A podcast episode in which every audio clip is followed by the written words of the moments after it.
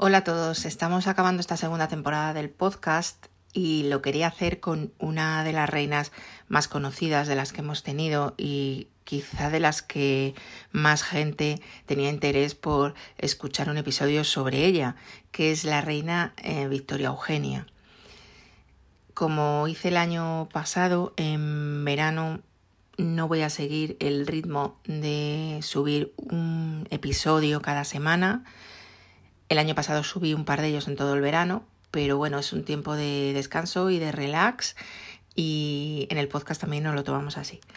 Entonces, este va a ser el último episodio como tal de la temporada porque quiero hacer uno más la semana que viene haciendo una especie de recopilación de todo lo que hemos hablado, porque sé que muchos habéis llegado hace poco al podcast y quizá ni siquiera sabéis qué capítulos hay antiguos que merecen la pena escuchar. Por tanto, eh, respecto a las reinas, vamos a acabar hoy y vamos a hablar de ella, de Ena de Battenberg o Victoria Eugenia.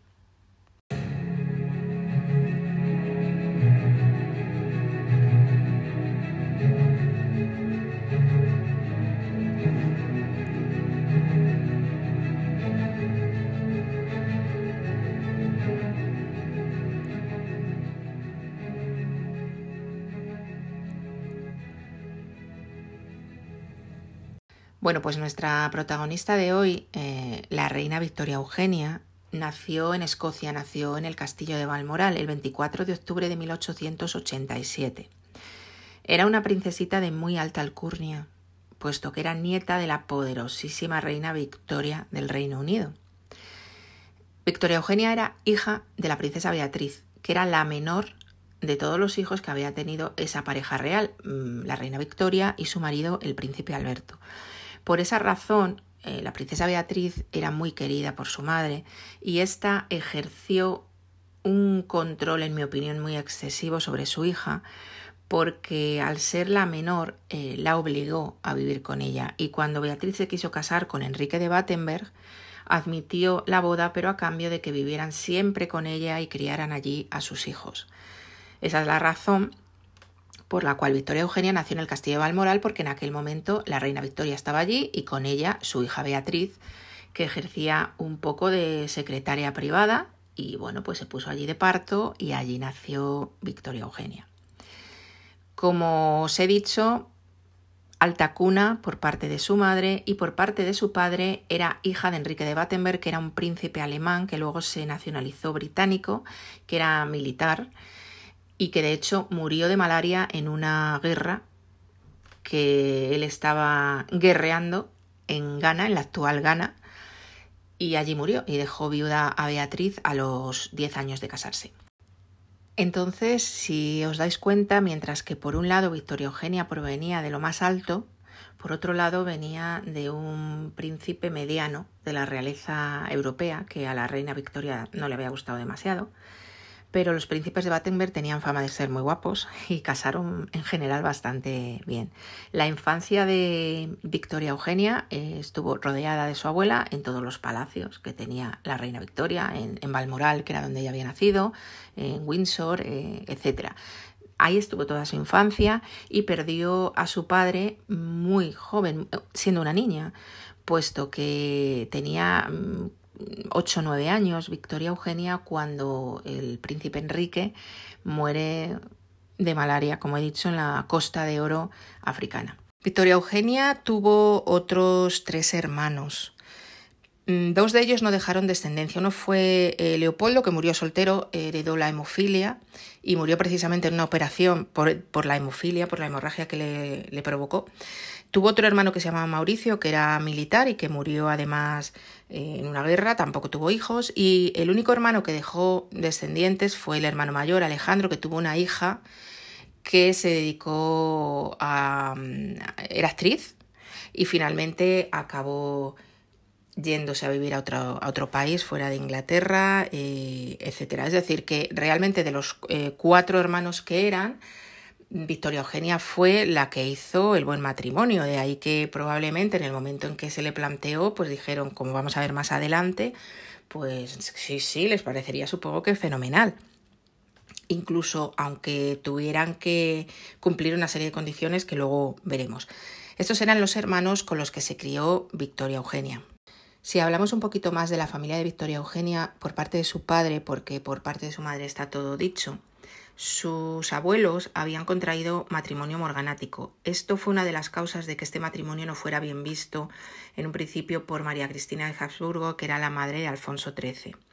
Sus abuelos eran Alejandro de Hesse, que era un príncipe alemán que se había casado con una dama de compañía de su hermana. La hermana de Alejandro era la emperatriz María Alessandrovna, una emperatriz rusa, y eh, estando allí con su hermana en la corte, conoció a una de las damas de compañía, se enamoró de ella y se casaron en secreto. Y de este matrimonio habían nacido los Battenberg, porque a esta dama de compañía que se llamaba Julia le dieron el título de princesa de Battenberg y de ahí salía esa rama. Entonces, claro, imaginaros, eso no era como muy a la medida de lo que quería María Cristina Habsburgo para su hijo el rey Alfonso XIII.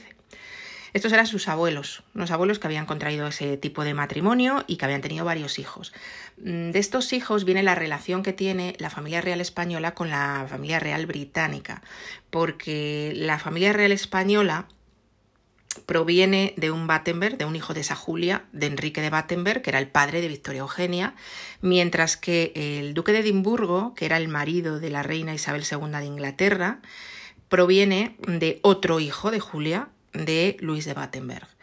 O sea, para que lo entendamos mejor, la reina Victoria Eugenia era prima carnal de la madre del duque de Edimburgo. En el momento que estoy eh, haciendo este podcast, la reina Isabel II todavía vive, pero su marido ha muerto hace aproximadamente un año, pero tenía el título, sabéis, de duque de Edimburgo, y entonces la madre era prima de Victoria Eugenia. De ahí que haya una relación eh, familiar entre las dos casas reales. Bueno, ¿y cómo fue que se conocieron estos dos personajes? Alfonso XIII, que era rey de España, y esta princesa tan rubia, con la tez tan blanca, con los ojos azules. Pues se conocieron en una fiesta que le dieron a Alfonso XIII en el año 1905 con ocasión de un viaje que hizo al Reino Unido. En aquel momento ya había muerto la reina Victoria y reinaba su hijo Eduardo VII, que era tío de Victoria Eugenia. Entonces Eduardo VII pues invitó a su sobrina, que tenía 17, 18 años, la invitó a la fiesta que se hacía en honor a Alfonso XIII y Alfonso XIII en cuanto la vio se quedó prendadísimo de ella. Problema, su madre, la reina María Cristina de Habsburgo-Lorena, dijo que Nanay, que esta princesa no le gustaba. ¿Por qué? Por lo que os he comentado antes, porque el padre venía de una línea principesca menor, de los Battenberg. Y además había otro problema que luego mm, se materializó como un problema grave y era la hemofilia que corría en las venas, nunca mejor dicho, de esa familia. Entonces María Cristina le dijo a su hijo que, que no le gustaba esta princesa para él, pero Alfonso XIII dijo que sí y se casó con ella. Se casaron el día 31 de mayo de 1906 en Madrid, en la iglesia de los Jerónimos. Esta fecha es tristemente célebre porque, como ya sabréis, eh, hubo un atentado contra el rey, en realidad contra los ya reyes, eh, en la calle Mayor de Madrid, en la que hubo varios muertos, aunque ellos realmente se, se, salvaron. Fue un anarquista, un anarquista que se llamaba Mateo Morral, que estaba en un balcón y desde allí tiró al carruaje eh, una bomba cuando pasaba por delante del balcón donde, donde, donde él estaba, ¿no? Entonces, bueno, pues imaginaros lo que fue empezar tu vida en común con Alfonso XIII y tu vida como reina así, en un país tan distinto, porque Inglaterra y España son países radicalmente opuestos, pero es que en aquella época lo eran muchísimo más, ¿no? No debió ser, no debió ser fácil eh, para ella. Además, la orden que se dio en aquel momento es que todo siguiera igual y que aquel atentado no iba a cambiar lo que había preparado para la boda. Y entonces la pobre Victoria Eugenia, con el vestido de novia vestido de sangre, tuvo que llegar al Palacio Real, que estaba unos metros más allá, y eh, presidir la recepción. Esta boda fue problemática desde el principio, porque para empezar, mm, Victoria Eugenia eh, era protestante y claro, se tenía que convertir al catolicismo, cosa que hizo y que se dice que para ella fue bastante traumático, puesto que lo vivió no solo como abjurar de su religión, sino que se lo hicieron eh, hacer de una manera, bueno, mm, no demasiado agradable, ¿no? Es lo que se cuenta.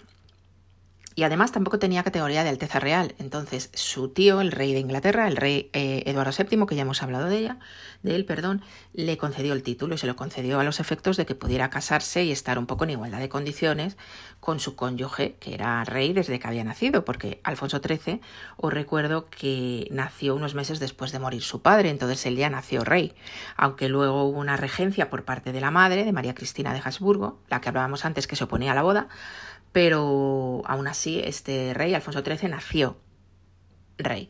Entonces, una vez que la reina se convierte al catolicismo y una vez que su tío la convierte en Alteza Real, pues ya no hubo tanto eh, problema y, y, se casaron con esto que hemos comentado antes, con ese atentado que, hubo ese día. De hecho, hay una foto que la podéis ver por internet, una fotografía con un valor histórico tremendo que se publicó en, el periódico ABC al día siguiente, en el que viene el momento exacto en el que está ya la bomba sobre, sobre el carruaje real.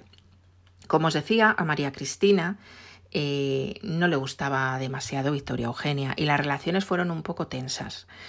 Mm, desde el primer momento. Lo que pasa es que María Cristina mm, quizá un poco más adelante se dio cuenta de que su papel era un poco secundario y se hizo atrás.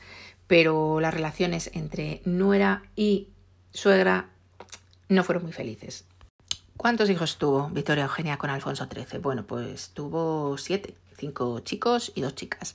El primero fue Alfonso, que evidentemente fue príncipe de Asturias desde que nació y ¿Qué problema tuvo este niño? Pues que nació hemofílico y finalmente no llegó a heredar el, trono porque además contrajo un matrimonio morganático, que quiere decir cuando alguien de la realeza se casa por debajo de su posición, es decir, con una persona que no pertenece a la realeza, y esto lo, lo retiró del acceso al trono. ¿no? Además, bueno, tuvo una vida bastante complicada porque con esta primera mujer con la que se casó, luego acabó divorciándose, luego se casó por lo civil con otra. Bueno, eh, esto le dio mm, muchísimos problemas a nivel familiar.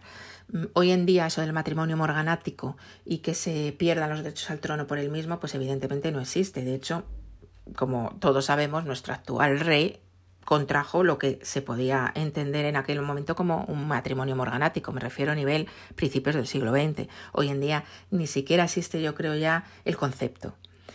Después nació Jaime. Problema de Jaime, tuvo una enfermedad muy jovencito y se quedó sordo mudo, se quedó sordo y bueno, a los cuatro años los niños hablan, pero hablan poquito y eso le provocó que eh, acabara siendo sordo mudo. Este príncipe, el príncipe Jaime, fue el que luego fue padre de Alfonso de Borbón y de Gonzalo de Borbón, que supongo que algunos los conoceréis, los que tengáis ya una edad, y los que no, no, fueron dos personajes muy conocidos de, la escena social española de los años 70, 80, 90. Alfonso de Borbón se casó con una nieta de Franco, aunque finalmente se divorció, y de ese matrimonio eh, queda actualmente un hijo que es el pretendiente a la corona francesa, una cosa que aún sigue existiendo sin mucho sentido, pero bueno. Este fue Jaime, el padre de Alfonso de Borbón y de Gonzalo de Borbón. Eh, llegados a este punto sí que quería hacer una pequeña matización que es la siguiente. En toda la bibliografía que encontréis de esta reina y de sus descendientes, siempre vais a ver al infante don Jaime unido a la palabra sordomudo, que es la que yo he utilizado anteriormente. Pero mm, al parecer hoy en día el concepto de sordomudez, como se entendía entonces, ya no se sostiene médicamente, puesto que solamente se considera muda a la persona que carece de cuerdas vocales y por tanto no puede emitir ningún sonido, no a la persona que nace sorda y que eso compromete su capacidad para expresarse oralmente, como era el caso de este infante. Es decir, lo que os intento explicar es que esa palabra hoy en día carece un poco de sentido desde el punto de vista médico y también desde el punto de vista social y que solamente la voy a utilizar porque es la que os vais a encontrar continuamente en toda la documentación o en toda la bibliografía que leáis sobre la reina Victoria Eugenia. Posteriormente, el tercer hijo fue una niña, Beatriz, que nació en el año 1909. En el 1910 nació Fernando, que nació muerto. En 1911 María Cristina, otra niña. En 1913 nace Juan, abuelo del actual rey. Y en el año 1914 nace el Benjamín Gonzalo, que también tiene hemofilia, igual que su hermano mayor Alfonso.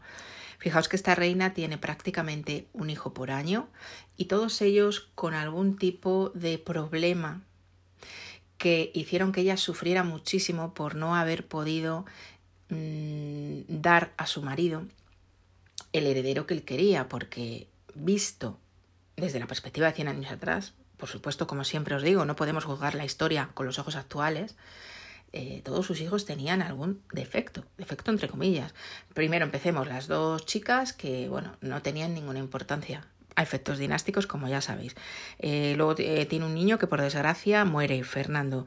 Tiene dos hijos hemofílicos que se consideraban incompatibles por esta enfermedad para ser reyes. Luego tiene a Jaime que por una enfermedad que tuvo de niño se queda sordo y, se queda mudo y también se considera que no puede ejercer como rey. Claro, al final, ¿quién es el, el único que queda? Pues solamente queda Juan, que fue el que realmente acabó recogiendo los derechos, los derechos al trono, ¿no?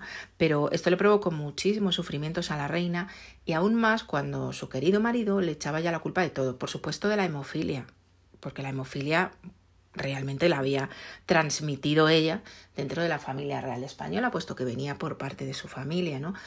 Pero siempre le echó en cara los problemas que tenían los, los infantes y eh, médicos, me refiero. Bueno, ¿Qué es lo que ocurre? Pues que el matrimonio, entre las infidelidades que tenía Alfonso XIII, los hijos extramatrimoniales, lo mal que se llevaban, los reproches a su mujer, era un matrimonio que acabó deteriorado irremisiblemente y esto provocó que en el año 1931, cuando se proclama la República y salen de España, se reúnen fuera de nuestro país y deciden que ya va a ser una separación definitiva. En principio estaban ya de alguna manera separados en España, pero ya va a ser algo más decidido a que cada uno haga su vida. Entonces Alfonso XIII se queda en Roma y allí sigue. De hecho, allí nació el rey Juan Carlos, porque vivía allí su padre, don Juan. Y la reina Victoria Eugenia vuelve primero a Inglaterra con su familia y por una serie de vicisitudes acaba después en Lausanne, en Suiza, donde muere en abril de 1969.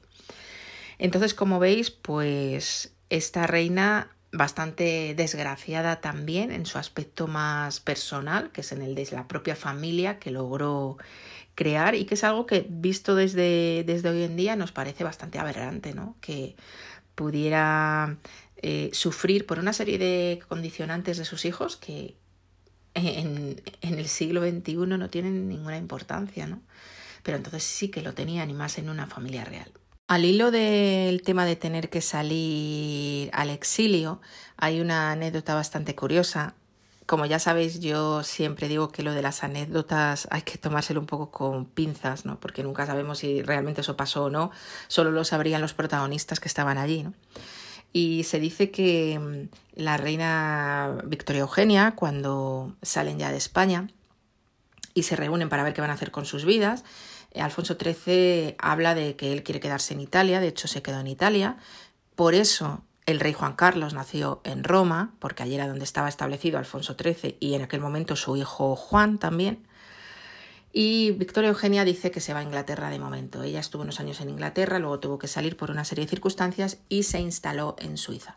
Entonces se dice que en esa reunión eh, los dos cónyuges, que ya se llevaban muy mal desde antes de tener que salir de nuestro país, em, bueno, tuvieron sus más y sus menos y que la reina le llegó a decir a Alfonso XIII, no quiero volver a ver tu fea cara nunca más como diciéndole, ahora que ya puedo, ahora ya no quiero volver a verte, vete por tu lado, yo por el mío, y efectivamente fue así, cada uno hizo su vida. La reina Victoria Eugenia estuvo enterrada en Suiza durante bastantes años, hasta el año 85, en que la Casa Real Española trasladó los, restos perdón, a, a España. Está en el monasterio del Escorial.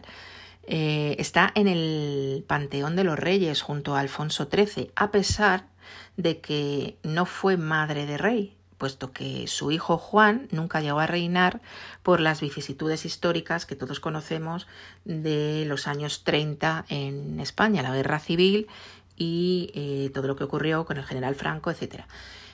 A pesar de que no es madre de rey, sí que está en la cripta en el, Panteón de los Reyes, junto con el resto de reyes, con su marido, con Alfonso XIII. Realmente yo a veces pienso si Victoria Eugenia le gustaría estar con su marido, teniendo en cuenta que acabaron bastante mal. Pero bueno, el caso es que allí la tienen. Antes de morir, Victoria Eugenia volvió a España. ¿Por qué volvió a España? Pues porque en el año 1968 nació el actual rey, eh, Felipe VI, y ella fue su madrina. Entonces eh, vino al bautizo, se la recibió con todos los honores, es decir, la dictadura de Franco la recibió con todos los honores del mundo. Estuvo aquí unos días y además tuvo una recepción que por supuesto no se la hizo en el Palacio Real, pero se hizo en el Palacio de Liria, que era la residencia de la duquesa de Alba, y allí le hicieron una especie de recepción para todos los nobles y todos los monárquicos. La duquesa de Alba, Cayetana, que ya falleció hace unos años, era ahijada de Victoria Eugenia. Entonces cedió su palacio para que allí pudiera estar la reina y que pudieran visitarla las personas que quisieran. Bueno, ¿y qué nietos quedaron de Victoria Eugenia? Mm, os he hablado de un par de ellos, de los que tuvo la reina por parte de su hijo Jaime, que fueron Alfonso de Borbón y Gonzalo de Borbón, dos personas muy conocidas del panorama social de los años, como he dicho, 70, 80, 90.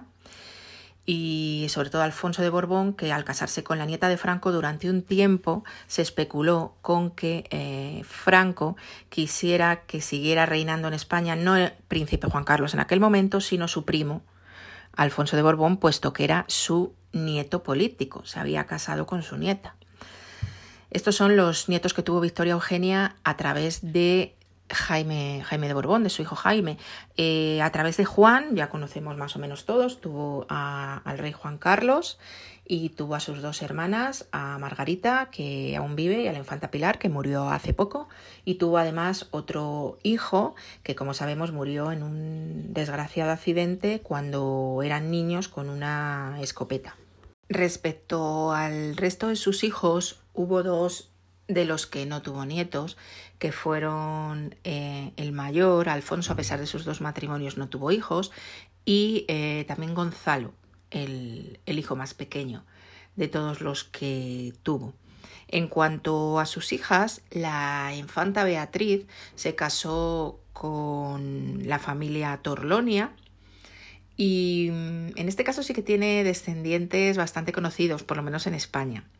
Eh, Beatriz, esta hija de Victoria Eugenia, que ya he dicho que se casó con, con Torlonia, entre los múltiples nietos que le dio a su madre, la reina Victoria Eugenia, está Alexandra, llamada Sandra familiarmente. Bueno, pues Sandra es la madre de Alessandro Lecchio, que es un personaje de la escena social y del corazón en España. Los que seáis de España lo conoceréis bastante bien porque lleva ya muchas décadas en ese escenario. Por lo tanto, Alessandro Lecchio eh, era eh, eh, bisnieto de Alfonso XIII y de la reina Victoria Eugenia a través de su abuela, que era la infanta Beatriz.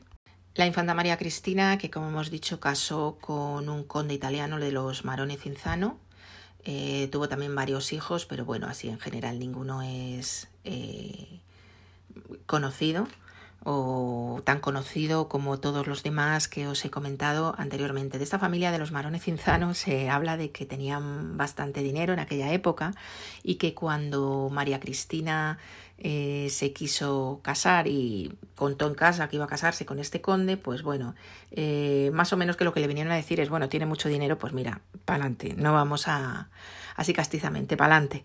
No vamos a meternos en si tiene mucha alcurnia, mucho linaje, o si es un príncipe, o es solo un conde, o, o qué es lo que es, ¿no? Sino que pareció bien esta boda. Ya como colofón y un poco como conclusión, yo a veces cuando pienso en la vida de esta, de esta reina, que de nuevo es un caso más, y en este caso ya cercano a nosotros, de una vida triste, a veces me pregunto, bueno, ¿qué sentiría ella íntimamente? Como luego las reinas no escribían nada, o si lo escribían, habrá quedado muy guardado por sus descendientes. ¿Qué pensaría esta reina, una princesa que viene a un país totalmente diferente, a una corte eh, distinta a la suya, que se tiene que hacer a ella, que empieza a tener hijos uno por año y todos con problemas, que el marido la acusa de que la culpa es de ella, que el marido tiene un montón de amantes y hijos ilegítimos, algunos de los cuales también han sido bastante conocidos en las televisiones hasta hace poco. Que luego al final este pueblo que ella nunca entendió mm, lo que hace es que, que los echa de aquí, proclama la república y se tiene que ir a vivir a Suiza. Yo creo que la parte más feliz de la vida de Victoria Eugenia fue la parte en que ella vivió en Lausanne y cuando la visitaban todos sus nietos, para ella sus nietos fueron una gran alegría y sus bisnietos y puede que fuera la única parte de su existencia en que tuvo algún tipo de felicidad. Quizá también en su infancia y juventud, ¿no? cuando vivía con su abuela, eh, la reina Victoria, probablemente. Pero yo creo que el grueso de su vida adulta, desde que se casa con el Alfonso, eh, XIII perdón, y viene a España hasta probablemente que se instala en Lausanne, mi opinión totalmente personal es que esta reina fue tremendamente infeliz, pero sí que es una de las más conocidas de nuestra realeza y por eso hoy le hemos dedicado un episodio.